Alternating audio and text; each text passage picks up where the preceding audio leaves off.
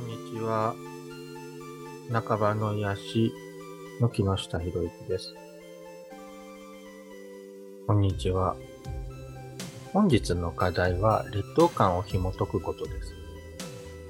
で劣等感を紐解くっていうことがあるから、その都市伝説をこう扱扱っても、それがエンターテイメントになるんですね。それが本当だから、都市伝説、まあ週末がやってくるよとか、まあ地震がやってきて大変だねとか。これをみんなで乗り越えていけるなという姿勢だからそれがエンタメになるんですね。それをもう本当に真剣にね、もう、ある意味真剣にこうなってしまうからもう終わりに違いないということを力説しているんだったらみんな興ざめですよね。僕はそこに共同体意識があってね、そのみんなで生き残っていきたいなという思いを、そういう思いがあるから暖かい空間になって人気が出てくるんです。ここ、ここで、このアメリカ債務上限問題も、みんなで生き抜いていけるっていうことを思ってるんです。これはまあ単なるプロレスだけではなくて、本当これ生産者と消費者ですね。この右派と左派ってね。ここのやっぱりつながりですね。ここがうまくつながってるかっていうのは政治の一大論点民主政治がね、その議会制民主主義ができた理由もここだったりします。毎回その血を流していた感ともできない平和から程遠いですね。なのでその、議会という場で平和的に解決していきたい。そう、そういうものが民主主義ですね。だから、それをやっぱ温かく見守っていく器っていうのは人気が出ているわけです。いやまあ劣等感を紐解いていく時間をくれてるんですよ、この、この世はね。我々だからそう、それぞれのレベルにおいてね、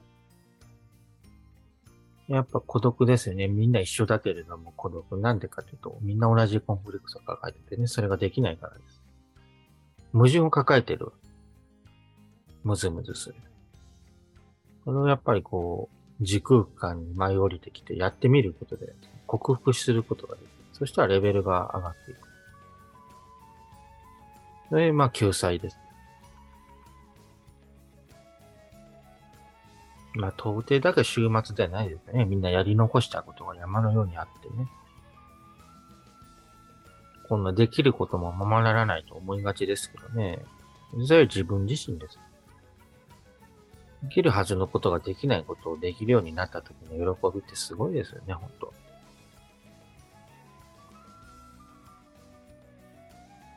だから、それをやっていけばいいのではないでしょうか。いやまだまだ時間が必要ですよ、私たちに。そう思ったら、やっぱり今回も乗り越えていきたいですね、やっぱり。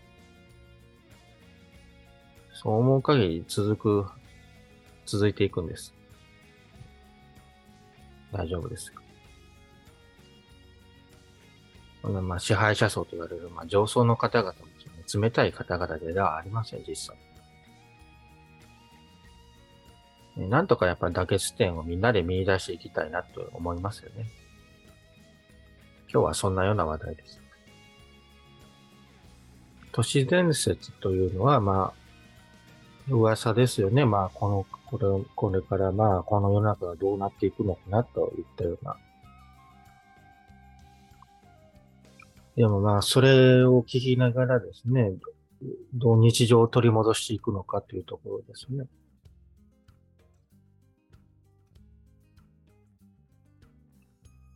まあ、そういったその、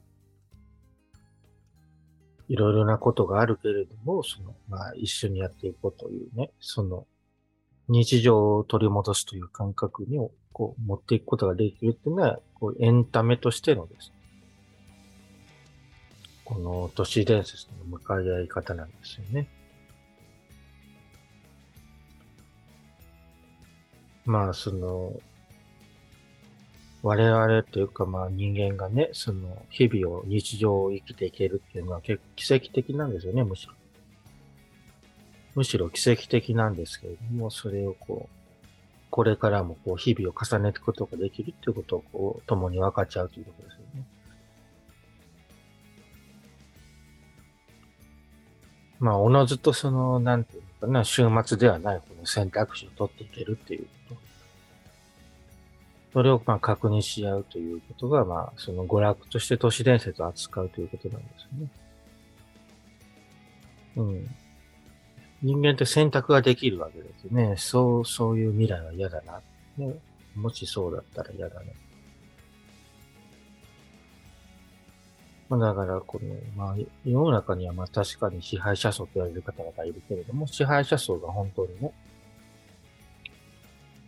こんな人を支配するだけの人なのかなっていう感じしないですね。実際お会いしてみたらわかるんですけど、本当温かい器を持っていらっしゃってね、みんな。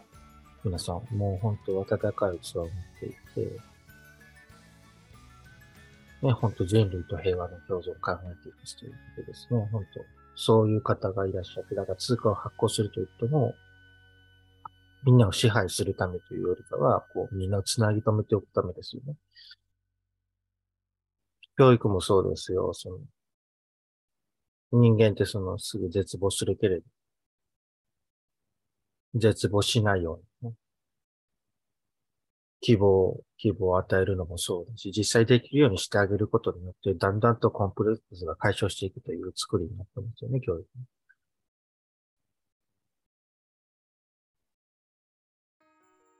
そういうふうに前向きというか、温かい方向に持っていかなければですね、まあ、人類、明日は来ないというか、みんなの温かさによって人類の明日は来るんですよ。そういった材料として都市伝説というものも扱われていますよ。まあ本当せっかくこうやって生まれてきてね、この現在で会えるっていうのは本当ね、素敵なことですよ。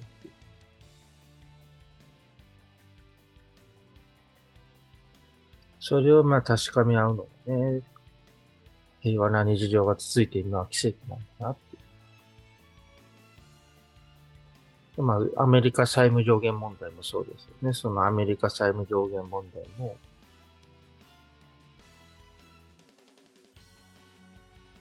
まあ、そのプロレスという人もいるけれども、それもですね、やはりそう、そ、そこにやっぱりね、あそこに対立、対立リスクはあるから、対立、対立力ですね。それがあるから、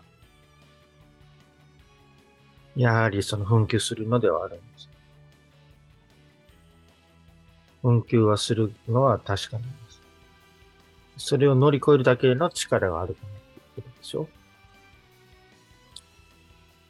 で、それに対してだから、ユリアさんと、だからもしそれが分裂するとね、左右の、左右が分裂してしまったらどうなるかと。それはもう戦国時代のようになる。内乱のような南北戦争のようになってしまうということにならないけれども、そういう方向性のことなんです。だから、その、まあ、教育ではよほど深掘りしない限りですね、そこはまあ、ここはまあ、スーッと通過するという感じです。本当に。大変なことで、だから、ブルーカラーが上でホワイトカラーが上っていうのも常識、ある意味常識とされがちだけれども、全然そうではないですよね。だから、上になったり下になったりしますよ。これ、これ左右ですよね。だ生産と消費のサイクルでして、これが紛糾すると、だから、あの、日本でもありましたよね。国鉄労働問題とかありましたけど。あれもあの、乗客を巻き込んでいましたからね、消費者、消費者ですね、乗客という。そういった大変なことが起こるんで、とりあえずそのお父さんが折れるという構造になっております。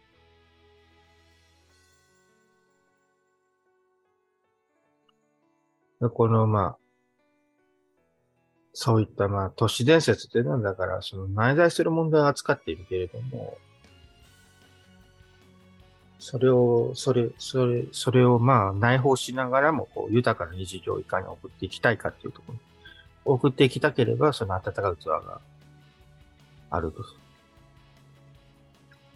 そのために温かい器が必要なんだよっていうね。そう持っていくことができたらエンタメになる。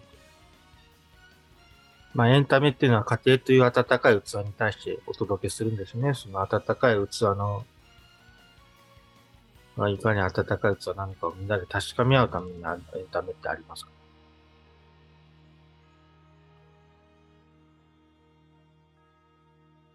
そのためにやっぱ暖かい集まりが必要なんですよね。家庭的な集まりが必要で。まあそういうコミュニティという人もいます。必要なんですよ、だから。常に世の中に荒波が吹いているけれども、そこにやっぱ確かなつながり、確かな集まりが欲しいなという。それを確かみ合えるのがエンタメだと思います。で、なるほど、その温かい器によって我々生きていくことができるんですね、これからも。ね、それ、それがなくなってしまうと、だから大変です。誰のせいでもなく、だから、こう、みんなが争い合うようになってしまうんですよ、それがなかったその、家構え礎というところからはやっぱり信頼と信用って生まれ出してくる。それで足りない部分ね。だから社会のその、足りない部分をだからこう税金を取ったり、通貨発行したりしてですね、その、埋めるわけです。埋め合わせをして、社会を保つということですね。その家の外側の部分。でも、そもそもの、だから家がないと、その信頼と信用の根源、源がないということですあの図ですよね、だから。やっぱりあり方とやり方がこう合わさることでようやく面になってる。礎、家面構えになってくるんですよ、家の。家構えができて。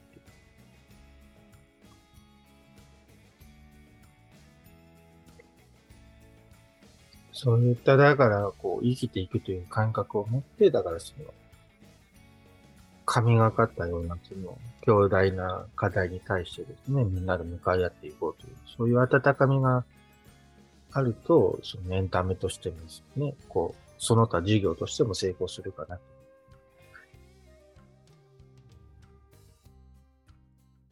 やっぱ、温かく迎え入れられる人ですよね。だから、都市伝説、テラー、と言っても、本当その美術館の患者さんとかとね、本当喜んで対談をしていただけたりとかするわけですから、それほどやっぱりこ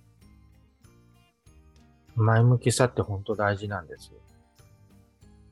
で、今回のだから、アメリカ債務上限問題ね、それとその、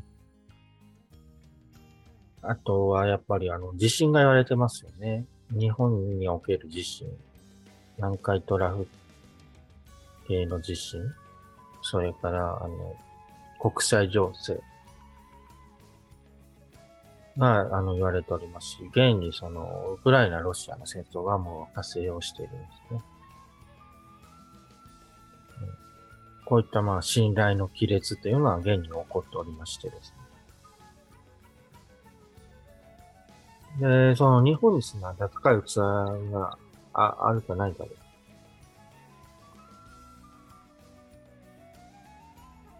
演出系心理でね、と言われる、そういった予言書もあるそうですけれども、まあ、それが訴えているのも、それがあるかないかというところです。であれば、日本にその器があれば乗り越えていくことができると思うんですけれど、日本にはないということだったら、それは、ね、運命に飲まれてしまうかもしれないですまあ、そういう運命はやってきてはいるんです。けれども、そこに温かさがあったら、ね、信頼と信用が生まれ出てくるわけです。そっか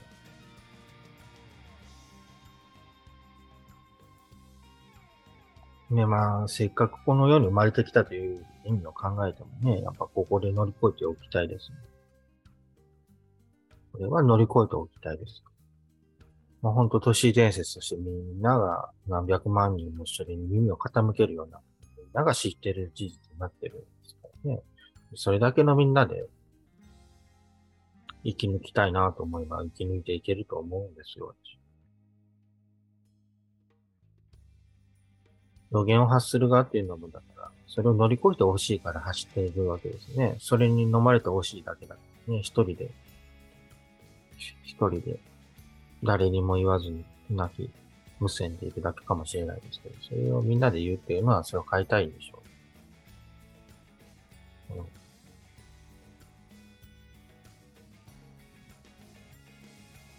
そのまあ、信頼の源ってね、とっても、とても尊いものでして。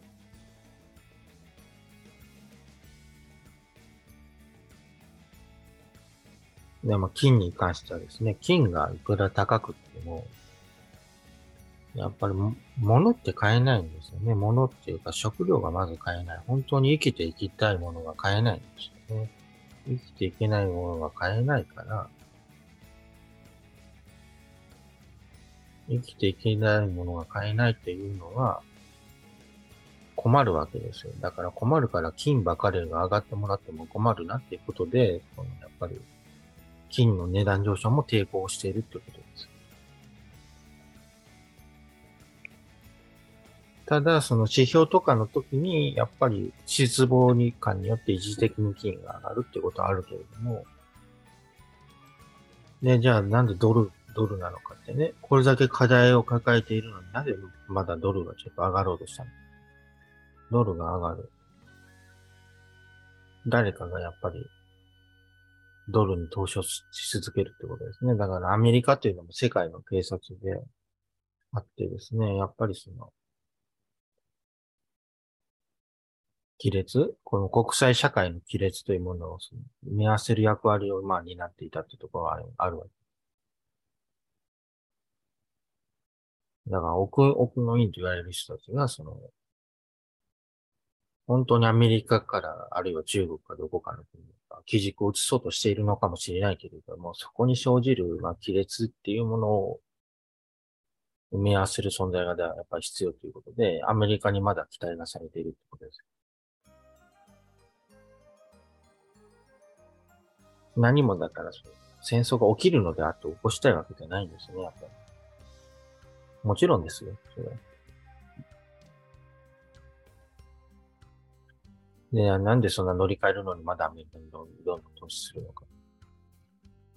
より戦争を加速させたいのかってね、うが、うがった見方すぎまして、そうではないんですね。やはり、その、滑らかに移行していくためには、やっぱり、やっぱり、その埋め合わせが必要なんですよ、ね。犠牲を最小限に抑える。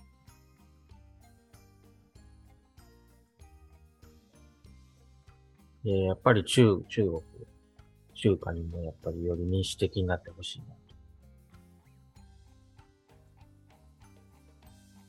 つまるところだから、この生産と消費とをいかに取り持つかっていうところが鍵なんです。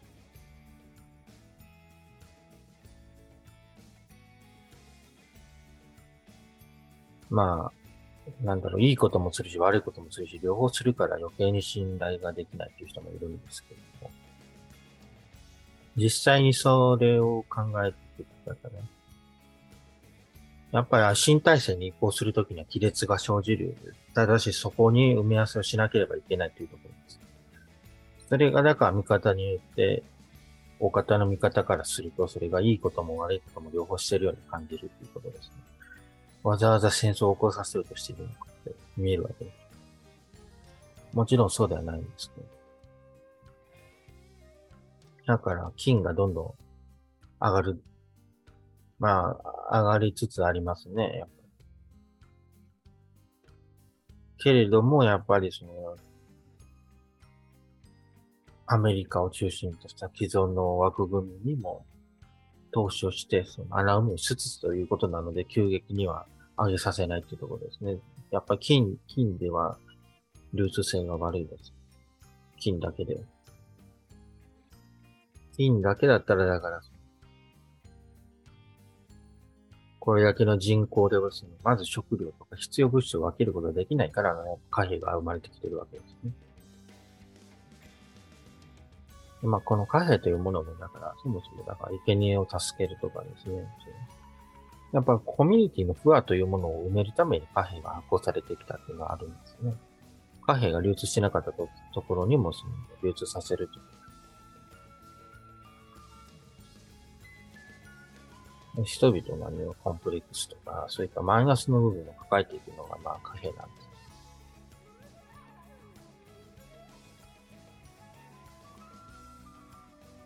まあ、だからみんな共同体を維持したいと思ってます。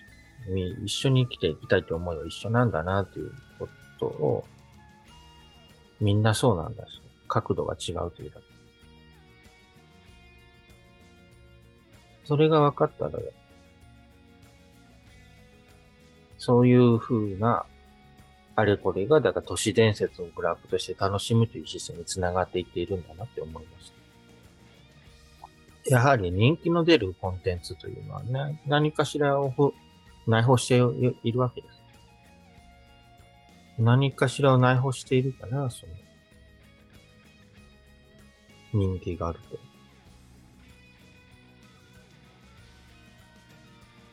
このようにやっぱり一緒に生まれてきて生きているというところが重要。だから一緒にということなんです。やっぱり一緒に生きていきたいという思いが強いところにやっぱり集まるんですよね、人は。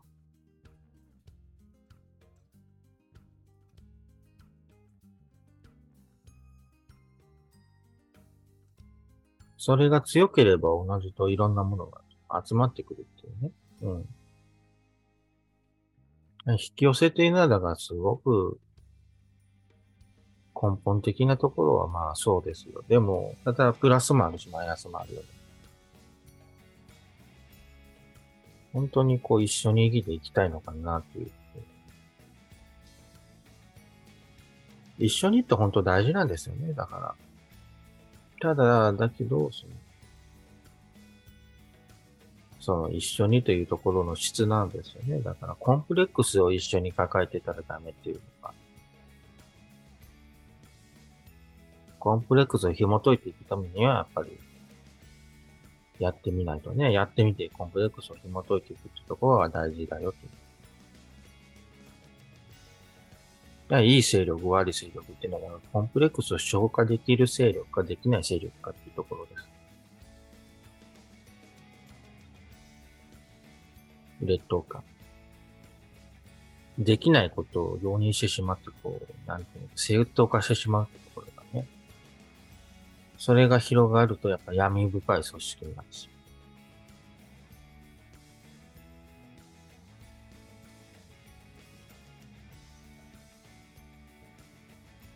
だからズレですよね。何々だけど何々っていうところがね、ズレとして、闇として深まって。こう紐解いていければいいですね。生きる意味ですよね、まさにそれ。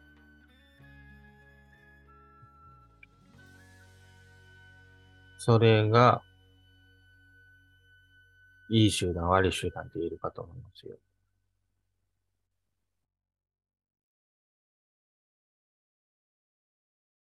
まあ、学歴もだから手段なんですよ。だから。学歴も資格も、だから、我々が抱えているコンプレックスを紐解きながら一緒に生きていくっていう。うん。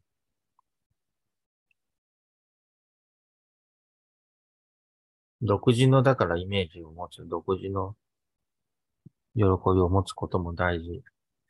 ただその、結局のところその、コンプレックスね、それをだから、共有して紐解いていけるかですね。コンプレックスを紐解けないと、だから、どんどんそれが闇が深くなってしまうんですね。集まれば集まる。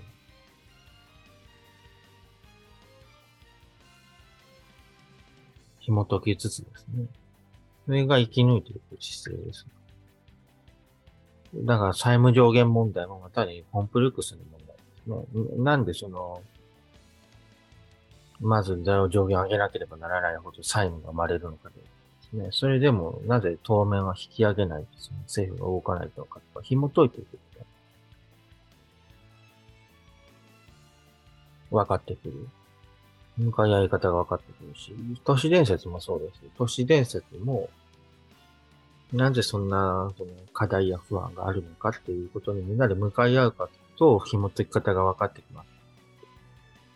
紐解かないでその闇に飲まれていくという未来と、紐解いてそれをこう、一緒に生き抜いていくっていう選択肢があるんです。だ選択肢があるようでないっていうのは、だからそこですよね。生き抜いていきたければ、一緒に生きていきたければ、もっと精進したければ、それを紐解いていくしかないっていうのはあるんで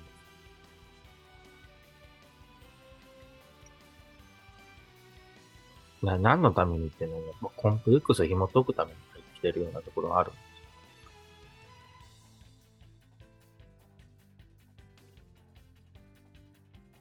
そのために、まあ、生まれてきてやってみてるじゃないですか、いろいろ。だからそれが、だから都市伝説のような、そういう、なんていう、やばいことを話してるのに人気が集まるっていうのは、それを確実に紐解いていますね。人類最大の課題だけど、まあ、そういったものというのはやっぱ人数が必要なんですよね。それを解いていきたいな、乗り越えていきたいなという人数が必要。温かい仲間が必要です。それを最初にだから予言を導き出した大天才もいるかもしれないけれども、彼がなぜ言葉を発したのかって言ったらみんなでこう、分かち合っていきたいからです。そのコンプレックスを持つみんながそれを乗り越えていければ、その未来も乗り越えていける。で生きる意味そのものだからやっぱり人気が出る。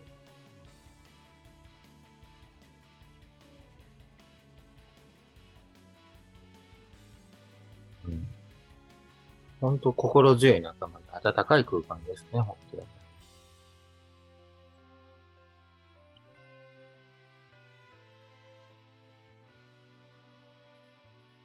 そのためにやっぱその空間的な広がりが必要だし、共に乗り越えていくっていうことをやっぱり時間がね、時間、時間という束がそれを一緒にさせてくれているというところがある。そのコンプレックスを乗り越えるためには時間が必要。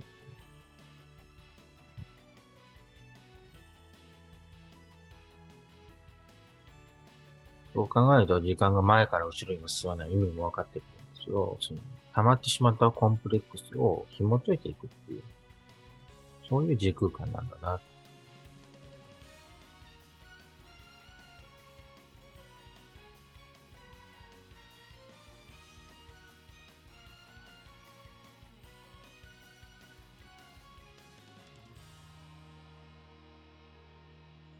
それをだから、解ききれないと、やっぱりそのレベルにいるから、また同じことの繰り返しになるんですね。あまあ、せっかくだから、みんなで紐解き、紐解いてね、一緒に共に乗り越えていきたいですよ。うん